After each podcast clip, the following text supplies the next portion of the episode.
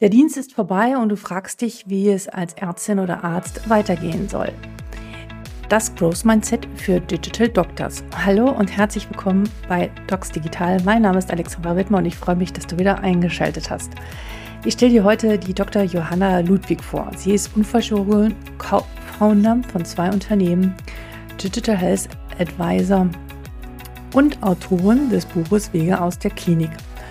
Wir machen einen Ritt quer durch die Medizin, sprechen über die Dinge, die sich verändern müssen, dringend verändern müssen. Wie wird sich die Arzt-Patienten-Beziehung auch verändern durch die KI, durch die Chatbots und all diese Themen. Aber aber auch über das Thema Wege aus der Klinik. Was ich darüber denke, wirst du gleich erfahren. Viel Spaß beim Zuhören. Hallo und herzlich willkommen bei Docs Digital. Mein Name ist Alexandra Wittmer und ich freue mich heute, die Frau Dr. Johanna Ludwig bei mir zu Gast zu haben. Sie ist Unfallchirurgin, Gründerin, ähm, Beraterin im Digital Health Sektor und Autorin. Schön, dass du da bist, Johanna. Guten Morgen. Ich freue mich sehr, dass ich hier sein darf. Alexandra, vielen Dank für die Einladung. Liebe Johanna, ich habe dich schon ein bisschen vorgestellt, aber vielleicht kannst du dich nochmal den Gästen und äh, den Zuschauerinnen und Zuschauern und den Zuhörern und Zuhörern noch einmal bitte vorstellen mit deinen eigenen Worten. Das ist immer noch mal ein bisschen was anderes, als wenn ich das ankündige. Ich finde, du hast das wunderschön gemacht. Ähm, genau, ich bin Unfallchirurgin, also Fachärztin für Unfallchirurgie ähm, in Berlin im Unfallkrankenhaus, hauptberuflich und Vollzeit und habe nebenbei einen Master in Surgical Science and Practice an der Universität in Oxford gemacht. Und man muss eigentlich sagen, seitdem habe ich genau gegründet. Ähm, da kommen wir, glaube ich, später auch noch drauf, um genauer zu sein, schon zwei Firmen gegründet. Ähm, habe ein Buch geschrieben mit zwei tollen Co-Autoren und Co-Autorinnen und äh, berate im Bereich digitale Gesundheit äh, ein Startup und äh, arbeite da für die Bertelsmann Stiftung. Mein erster Gedanke war, wann machst du das alles? das ist eine Frage, die ich häufiger kriege, um ehrlich zu sein. Ähm, Schläfst du nicht? Wer sein Privatleben absolut priorisiert und dann alle, alles, everything else just, just falls into place. Ähm, ich glaube, wenn man sich für Dinge begeistert und ein bisschen Zeitmanagement hat, dann klappt das ganz gut. Wie kam es dazu, dass du noch in Oxford dieses Zusatzstudium gemacht äh, hast? Also wie, wie, wie bist du darauf gekommen? Hm, also ich glaube, ich hatte was, was viele Mediziner und Medizinerinnen haben, dass wir uns vor viele Dinge in der Klinik ärgern und viele mhm. Sachen zu Unmut führen, dass man das Gefühl hat, das kann eigentlich nicht so sein und bin, glaube ich, ein Mensch, der das relativ schlecht akzeptieren kann und dann einfach sagen kann, ja, ist Sehr halt gut. so, machen wir schon immer so. Damit. Mhm. Ähm, das das ist, war für mich schon immer schwierig. Und dieses Studium in Oxford, was also wirklich großartig ist, weil es ganz anderes Lernen war, ähm, mhm. wie bisher Medizinstudium, was wirklich Lernen für die Praxis ist.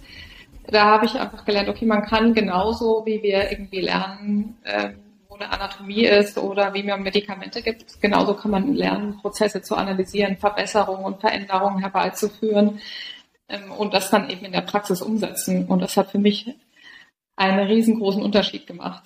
Zum einen, weil ich das Gefühl hatte, ich, hab, ich lerne das oder habe das gelernt, wie das geht. Es ist nicht mehr so, ähm, ich glaube, wir sollten das ändern und so macht man das, also sehr selbstkritisch und reflektierte Art und Weise. Habe da aber auch vor allem, und ich glaube, das macht das unter, für mich den großen Unterschied zu so einem Studium, wie ich den vorher zum Medizinstudium hatte, eine wahnsinnige Unterstützung gekriegt. Also zum einen von hm. Kommilitonen und Kommilitoninnen, äh, weltweit, muss man sagen. Ich war da die einzige Deutsche. Ähm, und zum anderen von den Professoren da, die dich wirklich als äh, Personality einfach formen und fördern in einer sehr angenehmen und unterstützenden Art und Weise. Also schon ein großer Unterschied zum deutschen ähm, Universitäts, Uni, der Universitätslehre. Ja, also ich dachte am Anfang, das ist ein Wahnsinn, also wahnsinnig, wie, wie viel Geld das irgendwie kostet und ja. in Deutschland kostet einfach Studieren nichts. Ja. Ich wäre heute nicht die gleiche Person, hätte ich dieses Studium nicht gemacht. Aha. Was, was ist der größte Unterschied? Also was, was, äh, wenn du das vielleicht so in zwei, drei Sätzen zusammenfassen kannst, was ist anders? Ähm, also der größte Unterschied für mich, glaube ähm, war, dass ich angefangen habe, nicht nur Veränderungswünsche zu sehen, sondern ähm, ich irgendwie keine Ausrede mehr hatte, warum ich das nicht eigentlich selber mache. Hm. Also so, es gibt so diesen doofen Spruch, irgendwie, man soll die Veränderung sein, die man in der Welt sehen will. Also, ja, genau. Ich glaube an solche Sprüche nicht. Ähm, aber diese Unterstützung, die ich da erfahren habe, und zwar nicht nur in der Art und Weise, irgendwie du kannst das, sondern das war mal so ein bisschen so ein Zwischending zwischen irgendwie pushen und dann aber auch dich wieder ähm, supporten in dem, was du tust. Und also bis heute. Ich habe das Studium, glaube ich, vor mittlerweile drei Jahren abgeschlossen.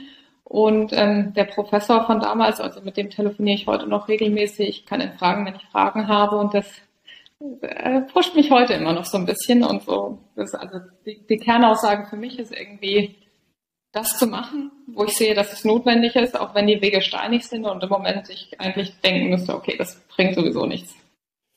Mhm, Daran zu glauben und seinen Teil dazu beizutragen, um die Verbesserung, die man selber sich wünscht oder wo man denkt, dass sie benötigt wird, voranzutreiben.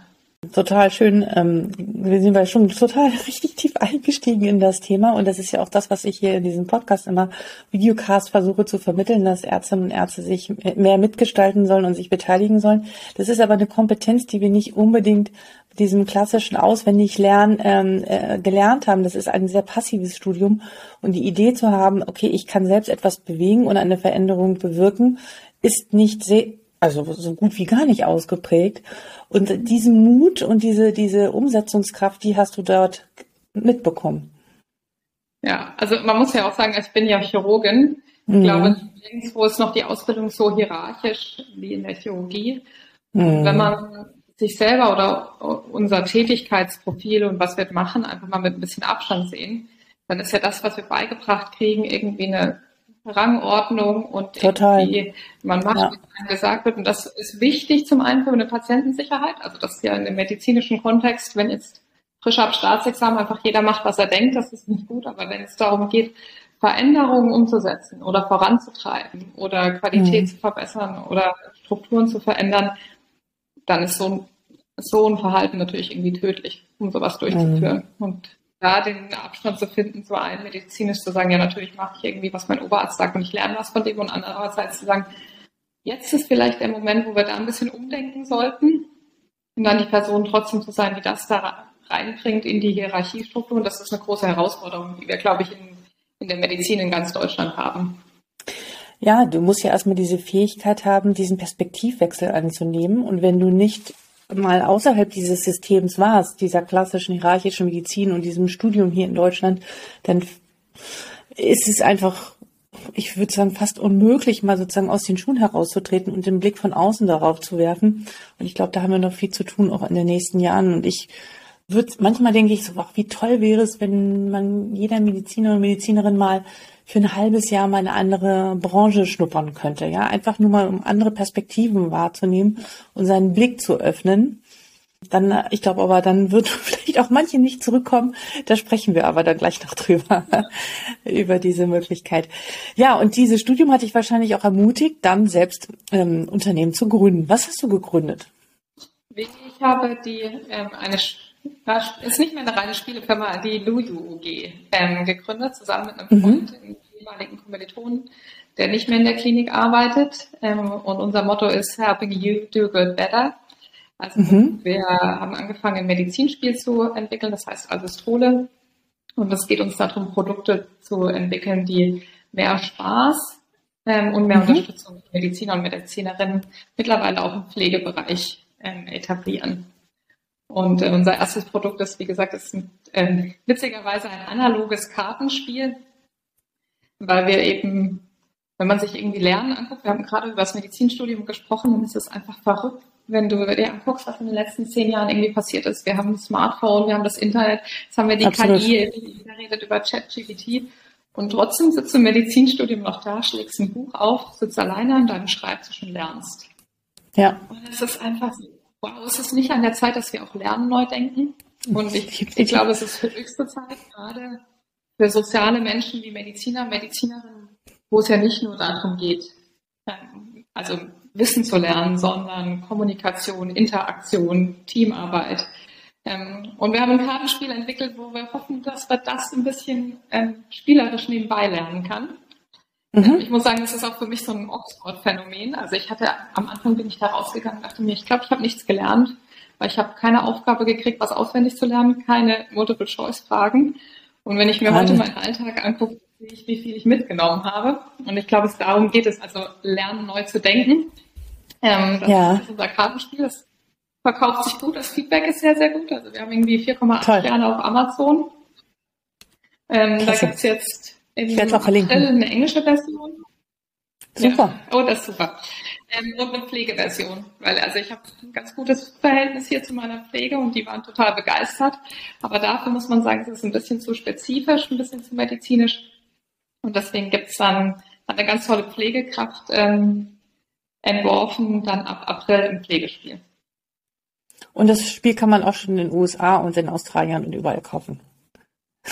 Ab, genau, ab ist die englische Version. Und ähm, wir haben auch also wenn wir, wir machen so all die Sachen, wo wir denken, das braucht man eigentlich. Mhm. Ähm, den Asistrole Essay-Preis ausgeschrieben, also wo ein Aufsatz aus dem Medizinbereich prämiert wird mit 777 Euro. Die Ausschreibung läuft im Moment. Jeder herzlich eingeladen. Ähm, auch für Pflegekräfte, weil wir eben sagen, es geht ja nicht nur darum, was wir irgendwie wissenschaftlich erle also erleben oder was man da für ähm, Ergebnisse findet, sondern das, was wir eigentlich jeden Tag machen und diese Erlebnisse, die wir haben, die sind so wertvoll und narratives Schreiben kann ihnen helfen, dass zum einen Visionen vorangetrieben werden oder zu verarbeiten. Und das mhm. möchten wir auch nach Deutschland bringen, deswegen dieser Preis. Klasse. Das ist das eine Produkt und das andere? Wird das von zwei äh, gesprochen? Die andere Firma, genau. Die, die, ja? ähm, also ich bin ja sehr digital affin ähm, und Lujo macht im Moment sehr analoge Produkte. Äh, und da haben wir tatsächlich zusammen mit einem Finn aus dem Gaming-Bereich, ganz tolle Person, ähm, ein digitales ähm, Portfolio entworfen. Das wird es nämlich an so Ende des Jahres, Anfang nächsten Jahres geben, wo es eben darum geht, auch ähm, im digitalen Medizinspielebereich Produkte für Mediziner und Medizinerinnen zu entwickeln, um eben Lernen und und Spielen zu verbinden und das nach vorne zu bringen. Im Moment noch in den Kinderschuhen, werde okay. ich aber was von hören. Ich, ich bin gespannt. Ich bin gespannt. Ähm, wie, wie, wie, ist das, wie ist das denn so gekommen, dein Interesse für digitale Medizin? Also wo wurde das geweckt, an welcher Stelle und wo hast du gemerkt, boah, das, das hier, wie du schon gerade gesagt hast, äh, unsere Welt da draußen ist anders und wir leben noch immer so hinter den Büchern. Ähm, ich, also mir geht es vor allem darum, Versorgung zu verbessern. Das mhm. muss man sagen. Ich war jetzt noch nie die, die irgendwie gerne im Labor stand und dachte, boah, wenn ich jetzt irgendwie ein neues Knorpelmittel oder so entwerfe, dann haben wir vielleicht das Risiko, dass wir die Arthrose um 20 Prozent sinken bei irgendwie ein Prozent der, der Bevölkerung. Das, ich glaube, dass das wichtig ist, aber das bin nicht ich, sondern für mich ist irgendwie wichtig, Strukturen so zu verbessern, dass sie einfach ähm, sinnvoller sind und user-friendly. Und also ich sage immer, für mich ist Digitalisierung das Antibiotikum des 21. Jahrhunderts. Weil wenn wir das richtig einsetzen würden, dann könnten wir für alle, ich würde nicht nur sagen Patienten und Patientinnen, sondern für die gesamte Bevölkerung das Gesundheitslevel einfach um eine gute äh, Level nach oben bringen. Also wenn wir uns angucken, irgendwie, was sind denn die Hauptprobleme, die wir im Moment haben, dass wir keine Informationen haben, dass die Versorgungs, der Versorgungszugehörung schwierig ist, dass die Informationen, die unsere Patienten, Patientinnen haben, einfach viel zu insuffizient sind. Und wenn man das alles verbessern könnte, also allein wenn es darum geht, in der Notaufnahme zu wissen, was nimmt denn mein Patient oder Patientin für Medikamente, was hat er für Voruntersuchungen oder Voroperationen. Ich meine, dadurch, dass uns dieses Wissen fehlt, dadurch sterben Menschen. Kann, also ich kann ja Beispiele nennen, das ist einfach Hochpatienten und Patientinnen gefährdet. Ähm, und das mit einer guten Digitalisierung können wir das so gut verbessern, und deswegen ist die für mich mhm. einfach unglaublich wichtig. Würdest du mal wirklich ein kleines Beispiel nennen, weil es hören ja uns sehr viele Ärztinnen und Ärzte zu, aber auch andere ähm, Berufssparten, denen das auch interessiert. Also vielleicht das, um das mal ein bisschen anschaulicher zu machen, ja. wo das äh, wirklich zu Defiziten führt, ja. Ähm, das Beispiel ist eine Patientin, die in die Notaufnahme kommt mit Rückenschmerzen. War gestern schon in der kassenärztlichen Notfallpraxis, ist irgendwie 62 und hat Rückenschmerzen wird bei uns natürlich irgendwie so im Triage-System relativ weit unten, weil halt mhm. und war gestern schon mal anderen Arzt. Und dann gucke ich die an und spreche mit ihr, ja, dieses Profil hat nicht geholfen. Die gibt halt so lumbale Schmerzen an, wie irgendwie, wenn das Wetter schlecht ist, 90 Prozent der Patienten, die dann kommen. Und dann sage ich, frage sie, ob sie irgendwelche Medikamente nimmt. Nee, natürlich nimmt sie nicht. Nehmen sie irgendwelche Blühverdünner? Ja, natürlich. Sie nimmt irgendwie dieses Marcomar. Ja, okay. Seit wann nehmen Sie das? Naja, seit dem, irgendwie seit dem letzten halben Jahr. Warum denn? Ja, wegen dieser OP. Sag ich, was hatten Sie denn für eine OP? Ja, die mit der Hauptschlagader. Und in dem Moment war ich schon, Sie haben da was. Eine OP mit der Hauptschlagader. Ähm, und dann kam raus, dass sie die gesamte Aortenprothese vom äh, Herz runter hat, ähm, bis in die Beinarterien ziehend. Und auf einmal sind ihre Rückenschmerzen natürlich nicht mehr Rückenschmerzen, sondern eine mhm. ganz andere Geschichte. Ja, klar. Der hat CT gemacht und hatte tatsächlich neben dieser gesamten Prothese irgendwie ähm, da eine Dissektion. Mhm. Und auf einmal hatte die halt eine lebensgefährliche, also lebensbedrohliche Erkrankung. Und mhm. dann geht das irgendwie los und die das CT, behandelt werden muss sie aber eigentlich ja in einem anderen Spezialistenzentrum. Wie kriegen wir denn jetzt diese Daten dahin? Und ähm, dass wir in Deutschland noch kein System haben, das jetzt ohne CDs funktioniert, die man von A nach B schicken muss, oh, mit einem Taxi, muss man schon sagen, finde ich grenzwertig.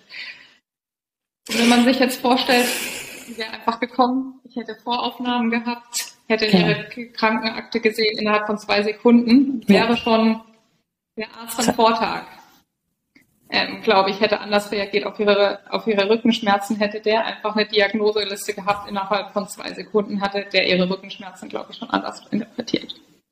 Man muss sagen, Total. wir kommen aus einer ärztlichen Familie, wir haben die verlegt, die ist tatsächlich verstorben in der Nacht. Und da hat mich der Kollege natürlich genau das gefragt, hätte nicht derjenige in der, in der kassenärztlichen Notdienstpraxis, hätte er das nicht sehen müssen. Und man muss einfach sagen, nee, die haben irgendwie Patientenauflauf von vier Minuten. Wenn die jeden Rückenschmerzenpatienten sich die Zeit nehmen, die ich da zum Glück hatte, muss man ja auch einfach ganz klar sagen, ich hatte ja. in dem Moment einfach mal kurz die Zeit. Ähm, mhm. Aber das ist ein Problem, das wir digital lösen können. Also sowohl in der ja. Diagnostik, wo wir unterstützt werden können, wie auch in der weiteren Therapie, weil da geht es darum, irgendwie die Trauerbefunde zu vergleichen, die nicht vorliegen. Und dann geht es darum, die an ein Zentrum zu überweisen. Und das ist alles möglich. Also wir brauchen jetzt nicht irgendwie was Neues erfinden, was ich vorhin gesagt mhm. habe. Es geht nicht darum, eine neue Therapie zu finden. Das machen wir in unserem Alltag, ist das alles möglich. Und warum nicht ja. in unserer medizinischen Versorgung? Ja. Ja, das ist, äh, danke für das, danke für das, ja, das ist äh, total beeindruckendes Beispiel. Ähm, ich, ich kann das nur bestätigen, es geht mir genauso. Ähm, diese nicht vorhandenen Vorbefunde kosten einfach unheimlich viel Zeit, ähm, erstmal alles herauszufinden und das kostet wieder Zeit, ja, genau. Und ähm, es manchmal endet dann das auch dann mit dem Leben, ne? wie in deinem Fall. Mhm. Ähm, aber das ist ja trotzdem schon ein Bewusstsein, das du hast, glaube ich, trotzdem mehr als andere. Also deswegen meine Frage nochmal, lag das auch an diesem Studium, dass du da herangeführt worden bist? Was es da für Optionen und Möglichkeiten gibt, ähm, überhaupt die Versorgung zu verbessern oder Systeme zu verbessern? Weil das ist jetzt auch nicht so ein klassisches Medizinerdenken in erster Linie. Nee. Ne? Das ist also, wir lernen ja einfach auch wahnsinnig schnell Dinge zu akzeptieren. So, jeder kennt, macht irgendwie so eine Computeranmeldung. Also das ist so, du machst hier und dann musst du immer hier nochmal klicken und hier genau. musst du zwei Leerzeichen reinmachen, sonst nimmt er das nicht an.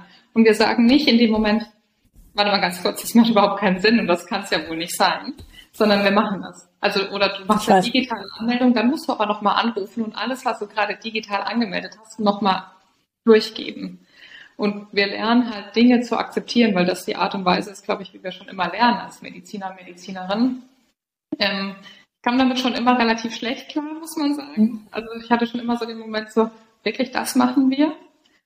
Mhm. Und ähm, stimmt aber schon, dass dieses Studium mir dann diese Möglichkeit gegeben hat zu sagen, okay, aber jetzt mal ähm, analytisch und irgendwie, wie, man, wie könnte man das denn verändern? Mhm. Mhm. Aber ich glaube, darum geht es auch, dass uns selber bewusst wird, mal so ein bisschen aus der Vogelperspektive, was mache ich denn da eigentlich gerade und macht das wirklich Sinn? Würde ich das im Alltag auch so machen oder würde ich sagen, nee, das geht überhaupt nicht? Das ist definitiv ein Punkt, ähm, das zu hinterfragen. Und ich erlebe schon, äh, so in meinem klinischen Alltag schon diese Überlegung, das macht, oder die Aussagen, das macht keinen Sinn, wir wollen das anders. Und dann kommt die Aussage, aber wir können ja sowieso nichts ändern. Ja. Und ähm, das muss dann in der ganzen Klinik geschehen und dann muss das System in der ganzen Klinik in Deutschland umgestellt werden. Und das, da haben wir ja sowieso, hört uns keiner an. Und dann ist wieder, buff, also gerade letzte Woche, eins zu eins diese Aussage und ich stehe daneben und denke so, oh nein, oh nein.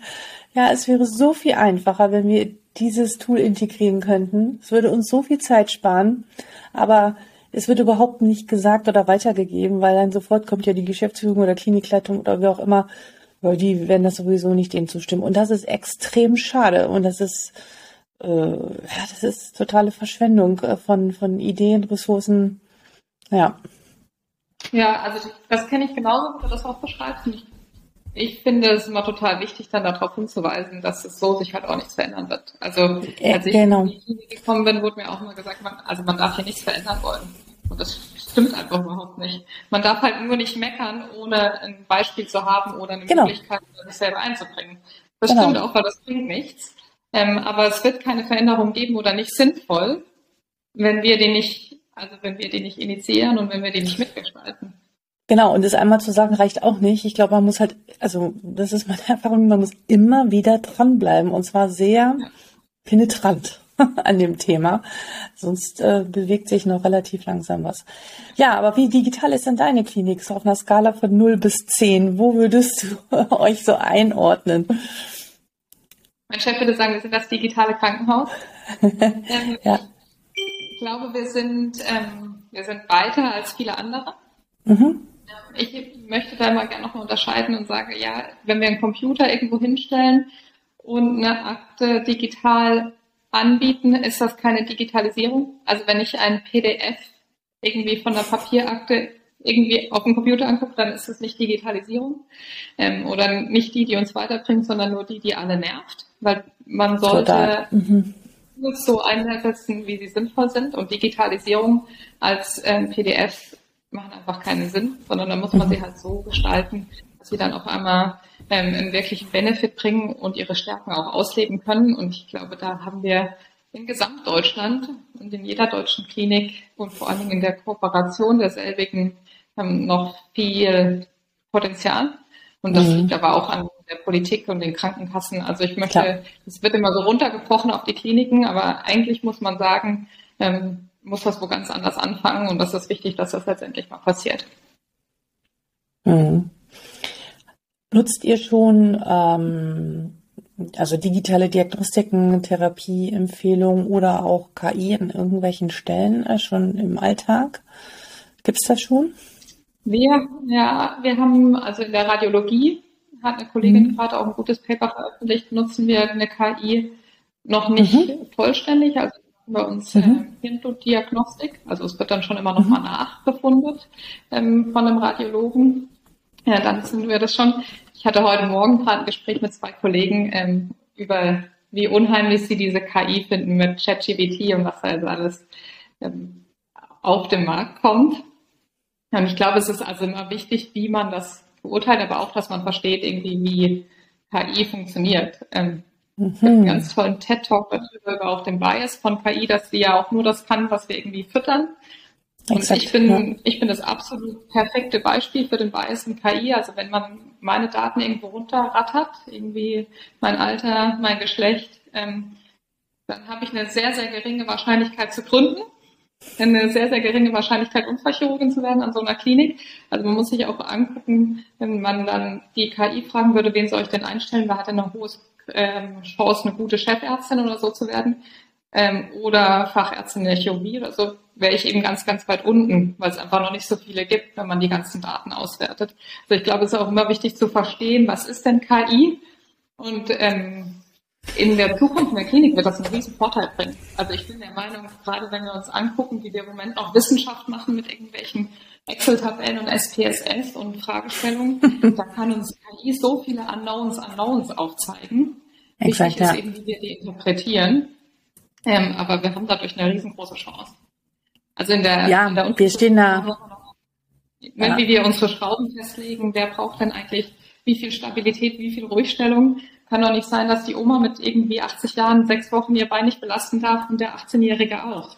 Das wird ja, ja werden wir da viel, viel lernen können und dazu brauchen wir eine ja. Unterstützung, die mehr macht, als wir in den letzten 200 Jahren mit unseren SPSF. Definitiv. Also ich glaube auch, wir stehen da ganz am äh, Anfang eines ganz neuen Zeitalters und die KI wird die Medizin bestimmen, aber hoffentlich auch die Menschlichkeit umso mehr wieder.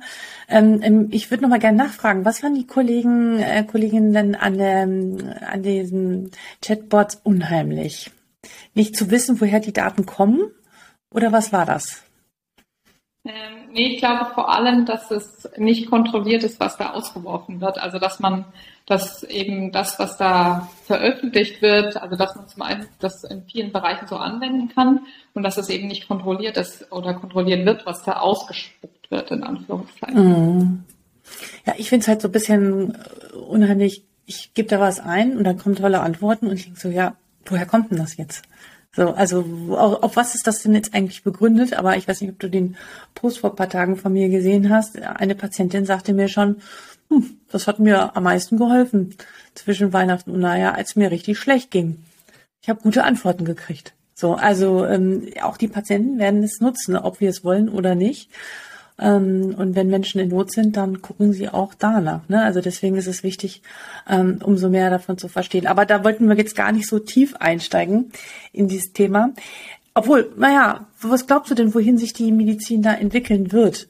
Leider glaube ich, dass die Medizin sich sehr, sehr langsam entwickeln wird. Mhm. Und wir uns darüber im Moment noch gar keine Sorgen machen müssen. Mhm. Ähm, es wird, glaube ich, spannend werden, weil wir ja immer noch ein großes Haftungsproblem haben. Ja. Oder eine große Haftungsfrage, irgendwie, wer ist denn jetzt dafür verantwortlich, wenn ja. nicht mehr Menschen die Entscheidungen treffen? Ähm, deswegen glaube ich, dass das uns sehr, sehr langsam betreffen wird. Und äh, dann, ich, also ich hoffe, dass wir das gut in der Wissenschaft einschätzen können, in einer kontrollierten Art und Weise. Und dann müssen wir es aber eben selber vorher verstehen, damit man das, äh, wie in allem eben den Bias da draus rechnen kann und verstehen kann, wie man das bewerten muss, was da rauskommt. Aber ich glaube, wir haben da noch viel, viel Zeit, bis wir uns damit irgendwie auseinandersetzen müssen. Da wird es schon ganze Technologien geben und andere Bereiche, die damit ihren Alltag verbringen, bis wir das in der Medizin auch nur ansatzweise einsetzen, wirklich. Ich, ich, also ich hoffe es. Ich glaube, wir müssen auch natürlich äh, schauen, wie die Patienten und Patienten damit umgehen. Ne? Also mir ist es jetzt schon begegnet in der Praxis, dass mir eine Patientin gesagt hat, sie hat es genutzt und ich da saß und dachte, ah, okay. So, oder äh, letzte Woche sagte eine zu mir, der ich lang und ausführlich in Medikamente Vor- und Nachteile erklärt habe, und meinte, ja, vielen Dank, jetzt frage ich mal meine Freunde auf Twitter in den USA. So, ich dachte so, also das, ja, wir müssen ja damit irgendwie auch umgehen und eine Haltung zu finden, wie wir mit Patienten dann kommunizieren. Sagen wir dann, nee, nee, nee, das darfst du alles nicht, das ist alles böse und wir wissen nicht, woher die Daten kommen. Oder gehen wir da, sagen wir, Mensch, okay, ich kann Sie verstehen, dass Sie sich dann noch eine Zweitmeinung holen wollen, aber gucken Sie doch mal da und danach. Also ich glaube, da haben wir auch noch einiges zu lernen, wie wir Ärztinnen und Ärzte diese ganzen neuen Technologien in unserer Kommunikation mit den Patienten äh, ja, nutzen. Und zwar so nicht, dass der Patient denkt, oh, ich sag jetzt nichts mehr, sondern dass er nach wie vor Vertrauen zu uns hat. Nee, ich finde, das ist was total wichtig ist, was du gesagt hast, weil es ja irgendwie, ja. es geht ja immer noch darum, unsere Patienten und Patientinnen gut zu behandeln. Natürlich suchen die sich irgendwie mittlerweile Informationen aus dem Internet mhm. und so weiter. Das passiert ja jetzt schon. Und dann haben sie halt genau. halt noch eine zusätzliche Informationsquelle.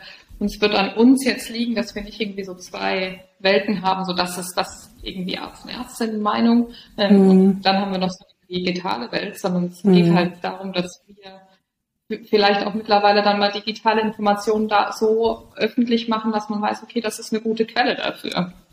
Ähm, dass man da irgendwie auch drauf verweisen kann. Ich glaube, es wird eine Herausforderung, weil es eben unser, den Patienten und die Patientin vor uns vor allem verändert. Ähm, und wir müssen uns eben darauf einstellen, also so wie du gesagt hast. Genau, es wird ja auch unser Berufsbild und unsere Identität oder was uns ausmacht natürlich auch verändern. Ne? Das, das wird sehr, sehr spannend. Aber es gibt ja auch Ärzte, um jetzt mal eine schöne Überleitung zu machen, die sich entscheiden, nee, ich mache da nicht mehr mit. Und ähm, ich habe also jetzt nach fast über 50 Podcastaufnahmen habe ich ja mit sehr vielen Ärztinnen und Ärzten gesprochen, die auch außerhalb der Klinik oder der Praxis äh, in innovativen Unternehmen sind oder ganz viele andere Dinge tun.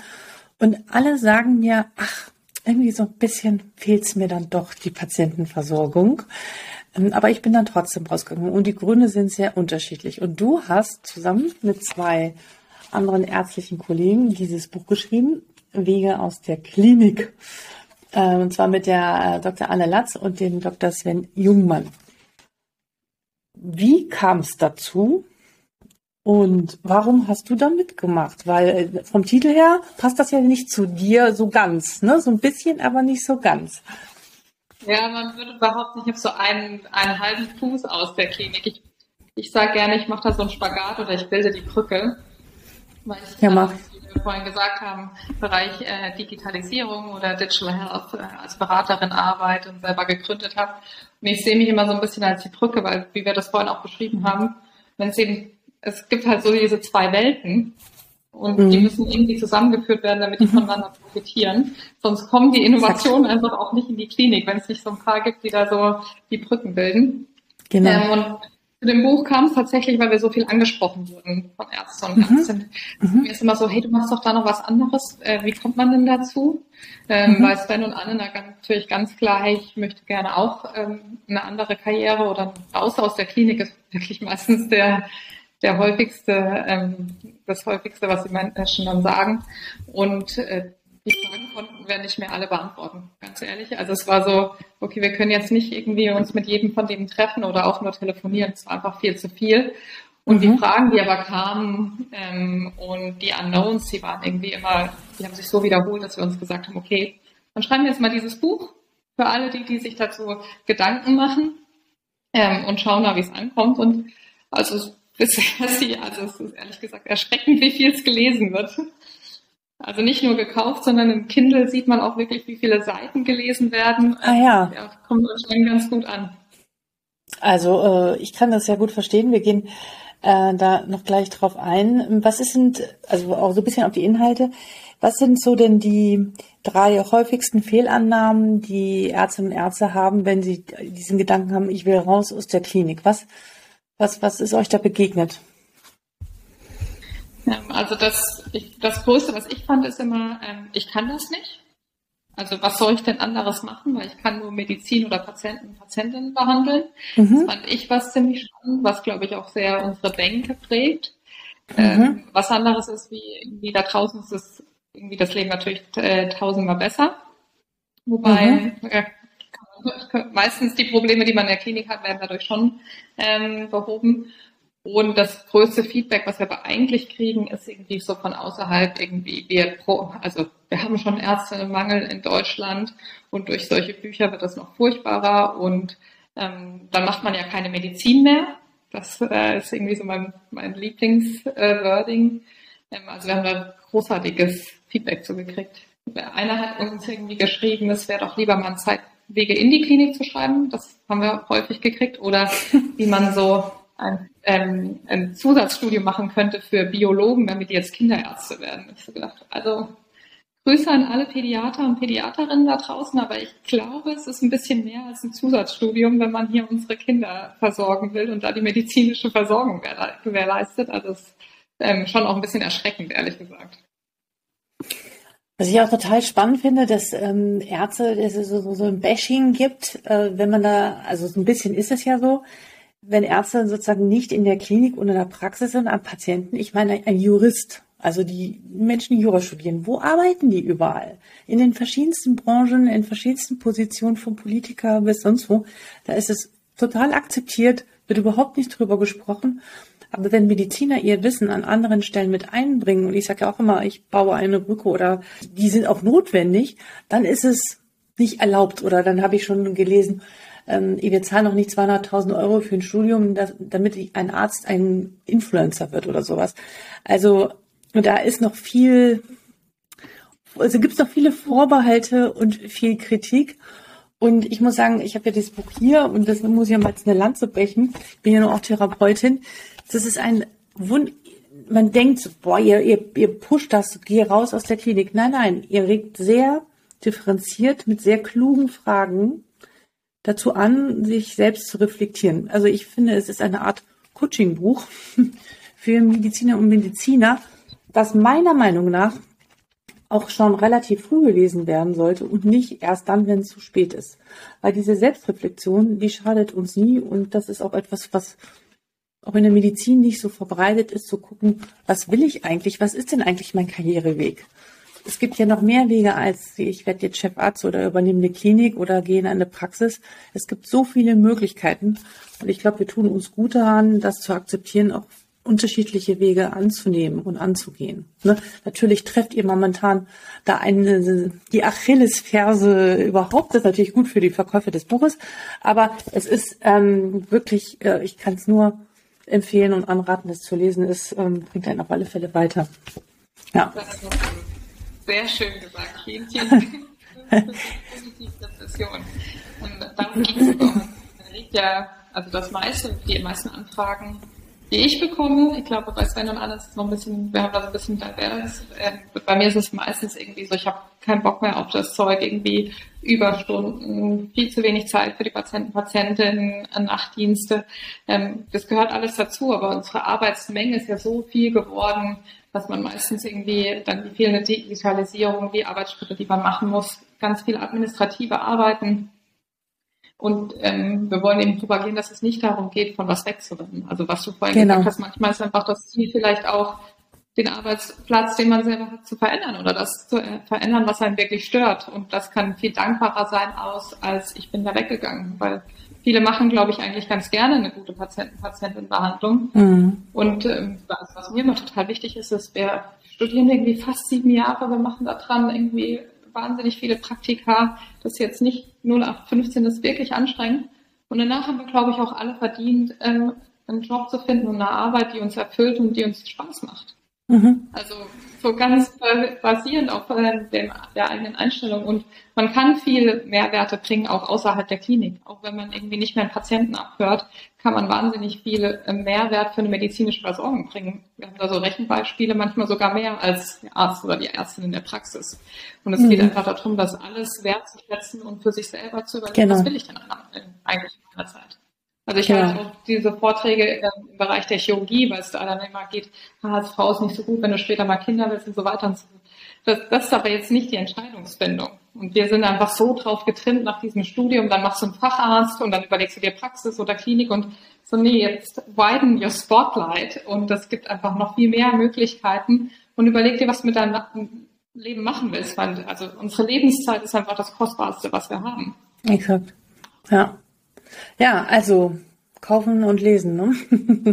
Aber nee, wirklich, es ist wirklich gut. Äh, wo glaubst du denn, sind wir, was sind die, deiner Meinung nach, die zwei oder drei wichtigsten Kompetenzen, die wir Ärzte in den nächsten zehn Jahren dazulernen dürfen und was dürfen wir verlernen? Qualitätsverbesserung, Veränderung. das ist das Wichtigste, dass wir es schaffen, Innovationen, die schon da sind, in unsere medizinische Versorgung zu bringen und sie da zielvoll umzusetzen. Ja. Da, das sind wir alle Einzelnen gefragt. Also wir sind, und ich verstehe das, wir sind ja sehr innovationsavers, weil das, was wir können und was wir schon die ganze Zeit machen, für uns eine Art von Sicherheit ist, ein Sicherheitsgefühl. Klar. Und in dem Moment, wo man was verändert, muss man sich selber in Frage stellen und das, was man die ganze Zeit gemacht hat. Aber ich mhm. glaube, dass das bin der Meinung mittlerweile, wir sollten es vielleicht auch schon im Studium lernen oder während der Facharztweiterbildung, ähm, für die ich mich ja sehr einsetze, dass wir die ein bisschen revolutionieren, ähm, dass man das eben genauso lernt, dass wir lernen, okay, wie bewerte ich denn Innovation, wie bewerte ich Veränderungen, wie bringe ich die dann in meinen Alltag, so dass sie von anderen Menschen akzeptiert werden. Mhm. Ja, und ich glaube, also ich, dem kann ich nur zustimmen und ich glaube, dass diese Diskussion und das kommt meist nicht nur aus der Ärzteschaft, sondern aus anderen Branchen, die dann solche Headlines immer schreiben, werden die Ärzte ersetzt und diese, diese, diese, diese, ja, diese Aussagen bei manchen doch wirklich zu so einer nicht offensichtlichen, aber noch, wie du schon gesagt hast, zu einer Verunsicherung führen und dann so ein grundsätzlicher Widerstand erstmal da ist, ohne sich mit diesem Thema überhaupt auseinanderzusetzen. Ähm, ich bin ganz sicher davon, dass wir mehr denn je gebraucht werden im Umgang mit diesen ganzen Technologien, um das richtig einzusetzen. Aber das wird noch viel zu wenig äh, diskutiert, erklärt und ähm, oder wie siehst du das? Ja, also ja, ich finde auch immer dieses, wir werden alles als, also zum einen gibt es übrigens viele Wege auch aus der Klinik, wo man Karrieren finden kann. Also selbst wenn wir ersetzt werden. Ich habe da so ein Buch. Ähm, also es ist jetzt nicht so, dass wir da, dass wir nur noch irgendwie in der Klinik arbeiten könnten und dann keinen Job mehr hätten. Das ist ja zum einen überhaupt nicht der Fall. Mhm. Und dieses, wir werden ersetzt, also es ist also so ein Quatsch. Natürlich werden wir nicht ersetzt. Das wird, äh, unser Arbeitsplatz wird sich hoffentlich verändern, muss man ja auch ganz mhm. klar sagen. Und viele junge Ärzte und Ärztinnen wollen das auch, weil will dann irgendwie noch sieben Tage in der Woche in der Klinik sitzen. Also vielleicht könnten wir das auch als Chance sehen, dass auch unsere Arbeitsplätze irgendwie ähm, freundlicher werden in der Arbeitsplatzgestaltung, wie das einfach auch zeitgerechter ist. Das ist ja keine, eine ganz große Chance sein. Und das kann eine ganz große Chance sein, für uns auch irgendwie bessere Medizin zu machen. Und ich meine, wir sehen jetzt das vielleicht an der Radiologie, ja, die haben jetzt eine große Unterstützung. Vielleicht brauchen wir dann nicht mehr so viele Radiologen bald ähm, oder Radiologinnen. Das kann natürlich irgendwie, das wird sich verändern, aber es ist, ich glaube nicht, dass wir das noch erleben, dass es keine Ärzte und Ärztinnen mehr braucht, weil man muss sagen, dann braucht man auch alle die anderen Berufsgruppen nicht mehr. Also ich glaube im Gegensatz, wie du gesagt hast, wir, wir werden viel, viel mehr gebraucht. Und unsere Arbeitsumgebung wird sich verändern und wenn wir sie sinnvoll mitgestalten, auch verbessern. Also ich glaube, das ist viel mehr eine Chance als a threat. Ja, ja. Ich glaube, dieses Thema Präsentsein mit den Patienten, mehr Menschlichkeit und wirklich die, die Beziehung oder Bindung wieder im Vordergrund zu stellen, ist, ähm, das ist eigentlich das, warum wir das alle studiert haben. Und ich glaube, dafür haben wir wieder hoffentlich dann mehr Raum und ähm, kombiniert natürlich mit diesen ganzen Technologien umzugehen. Und ich glaube, das wird auch keine Maschine ersetzen. Also jedenfalls nicht, glaube ich, in den nächsten 100 Jahren. Aber ja. wer weiß, man weiß ja nie. Gibt es noch ein Buch, was du gerne zusätzlich zu eurem Buch empfehlen möchtest? Ein Roman oder ein Sachbuch, was du gelesen hast? Auch gerne mehrere. Ich liebe Bücher und ich stelle gerne Bücher vor. Das ist eine, eine sehr spannende Frage. Also wir haben relativ viele Bücher, glaube ich, selber zitiert in unserem Buch. Mhm. Ähm, ich finde, wenn man Entscheidungen trifft, Decisive eines der besten Bücher, um sich auch mal selber zu hinterfragen und zu wissen, okay, was ist der Bias in meiner eigenen Entscheidungsfindung. Von wem, sagst ähm, du nochmal bitte den Titel? Äh, oh, ich, Decisive. Ich weiß ehrlich gesagt oh. nicht, ob das auf, auf Deutsch vor, Okay, nee, nee, das, das, Deutsch. Nee, ich, ich guck nach. Das ist aber auch hier schon im, in der Literaturverzeichnis ja. drin. Ne? Okay, mhm, werde ich rausgefunden. Mhm. Ähm, dann, ich habe mich relativ viel mit Fehlerkultur und Fehlermanagement beschäftigt, wo es ehrlich gesagt nicht sehr viel Literatur zu gibt. Ähm, mhm. Und äh, Failing Forward finde ich da ein ganz tolles Buch. Mhm. Ähm, der to Leave von Brené Brown und was ich allen allen Frauen in der Medizin oder sonst empfehlen möchte, ist ähm, How Women Rise. Weil ich glaube, mhm. dass wir auch, auch als Frauen immer noch einem großen Bias unterliegen. Ich habe das zumindest bei mir selber gemerkt und da ein bisschen Abstand zuzukriegen und ähm, da so ein bisschen reinzulesen, das ist, glaube ich, auch sehr, sehr sinnvoll. An welcher Stelle hast du das gemerkt? Das muss ich jetzt dann noch mal nachfragen. Ähm, daran, ähm, was ich mir eigentlich selber zutraue. Also ja. ganz selber ähm, sehen ähm, und wie ich, wie ich mich selber sehe und wie ich, ähm, genau, was ich mir selber zutraue, da, darin glaube ich am meisten. Und es gibt da so viele ähm, Verhaltensweisen, die beschrieben werden, wo ich leider viele bei mir wiedergefunden habe. Was auch also gar nicht äh, schlecht sein muss. Also ich glaube, dass äh, viele Dinge da drin einfach auch wichtig sind, aber wenn man sich anguckt, wie ähm, wie unsere Erziehung stattfindet oder auch wie wir mit, zwischenmenschlich miteinander umgehen, ist es, glaube ich, immer noch ein, gro ein großen Bias, den wir einfach haben. Also mhm. gar nicht mhm. so negativ gesagt. Ich, also man nimmt einfach ein Geschlecht von der Person wahr in dem Moment, wo, wo sie vor einem steht. Kann man machen, was man will. Das nimmt man einfach wahr. Ähm, ja. Und es geht darum, sich das in einem bewusst zu machen. Also ich merke mhm. auch, wenn eine Notärztin vor mir steht, die 1,50 Meter groß ist und eine Piepse-Stimme hat, ähm, hinterfrage ich die eher als den, der zwei Meter groß ist und eine tiefe Stimme hat, sodass alle ruhig sind in dem Moment, wo er spricht. Ja, ne, also. Finde ich von mir selber total unfair, aber ja. das kann ich irgendwie in dem Moment nichts gegen machen, außer dass es mir bewusst wird und ich ja. sage, okay, stopp mal ganz kurz. Ähm, die hat wahrscheinlich, die fachliche Kompetenz hängt überhaupt nicht vom Erscheinungsbild ab. Aber das ist irgendwie so, wie wir, glaube ich, kulturell unterbewusst immer noch geprägt sind. Ja. Und das geht einfach darum, sich das für sich selber auch so bewusst zu machen. Spannend. Ich werde alle Bücher in den Shownotes verlinken. Ähm, sehr, sehr spannend. Ich, äh, letzte Frage. Gibt es noch einen letzten Gedankenappell, den du gerne an die ärztlichen Kolleginnen und Kollegen mitgeben möchtest? Sich nicht damit zufrieden geben, das haben wir schon immer so gemacht. Mhm. Das, was man verändert haben möchte oder verbessert, selber anzugehen und nicht zu warten, bis es andere tun. Super. Dem kann ich nichts weiter hinzufügen. Liebe Johanna, vielen, vielen Dank. Du bist für mich eine wahnsinnig faszinierende Persönlichkeit und ich bin mir sicher, wir werden von dir noch ganz viel hören und sehen, auch in Zukunft. Und dass du einen ganz großen Beitrag bei dem, bei dem Change in diesem Gesundheitssystem mit beitragen wirst, da bin ich mir ganz, ganz sicher. Alles Gute für dich. Vielen, vielen Dank, Alexander. Toller Podcast. Also mach weiter so. Ich höre dann immer wieder gerne spannende Persönlichkeit, wie du wirklich hier ähm, zu Gast hast und weiterhin viel Erfolg dafür. Danke. Vielen Dank für deine Zeit und dass du bis jetzt dabei geblieben bist.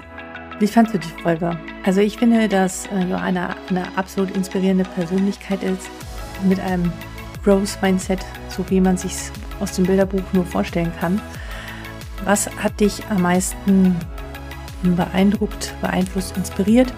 Schreibe mir gerne unter info@oxdigital.de und ich antworte dir garantiert. Falls du keine Lust hast, mir zu schreiben, was ich sehr schade finde, freue ich mich natürlich auch, wenn du mir bei Spotify folgst oder bei Apple Podcast eine 5-Sterne-Bewertung hinterlässt, damit immer mehr Kolleginnen und Kollegen davon hören und auch immer mehr erfahren, welche digitalen Gesundheitstools wir in Zukunft alle kennen sollten. Ich wünsche dir einen wunderschönen restlichen Tag und bis bald, Alexandra.